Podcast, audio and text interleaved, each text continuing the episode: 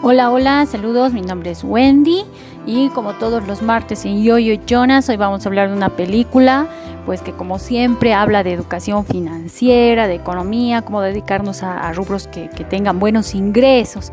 En este caso, una película muy buena que me inspiró a dedicarme a este negocio de la moda porque siempre va a estar vigente y además pues no pasa, más bien se renueva constantemente. Coco antes de Chanel. Una película muy buena que está interpretada por una actriz francesa que además de haber hecho un personaje impecable también nos transmite mucho de, lo que sentía y de cómo vivía, pues la diseñadora de una de las diseñadoras de modas más famosas del mundo.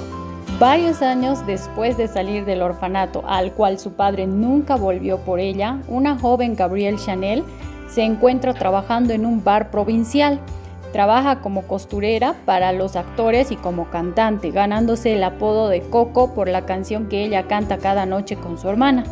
Una relación amorosa con el barón Balzán le da entrada en la sociedad francesa y la oportunidad de desarrollar su talento para diseñar sombreros cada vez más populares. Coco se enamora de un hombre de negocios inglés llamado Boy Capel, que confía en su talento para confeccionar sombreros y diseñarlos. Mientras el negocio de Coco prospera y la vida le va muy bien, es devastada cuando su amor, Capel, muere en un accidente de automóvil. Sin embargo, Coco todavía tiene el negocio al que Capel ayudó en sus comienzos como recordatorio de su amor.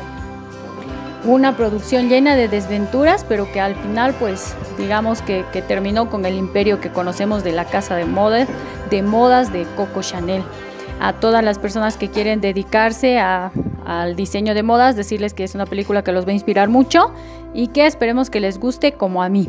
Hasta el próximo martes.